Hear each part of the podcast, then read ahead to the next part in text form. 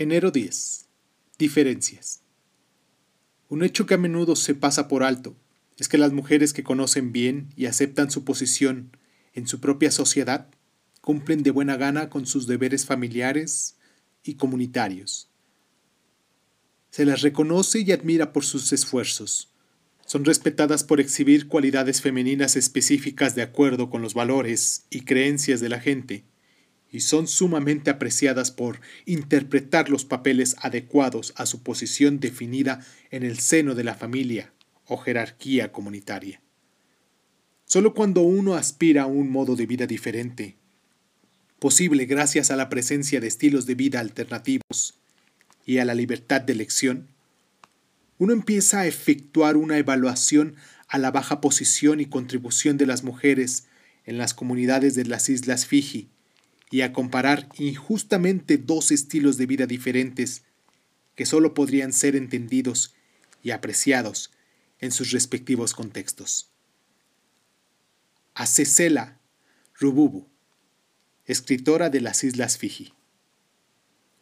Una de las enfermedades de la mentalidad occidental ha sido el colocarnos en el centro del universo y analizar y juzgar todas las demás culturas desde nuestra perspectiva. Arrogantes.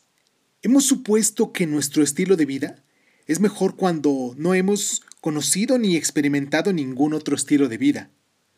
Como una ameba, enviamos nuestro ego con pies falsos y pseudo vainistas para que intenten aportar algo diferente a nuestra cultura nuestra vacuola de la alimentación, con el fin de absorberlo en nosotros mismos o rechazarlo, escupirlo, desnutrirlo.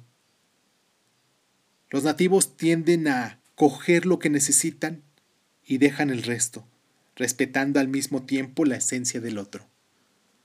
Esto fue Crónica Donares. Espero que nosotros aprendamos a soltar dejar, a no acumular. Yo soy Irving Sun y pues muchísimas gracias, muchísimas gracias por estar. Hoy tengo la oportunidad de observar y respetar las diferencias.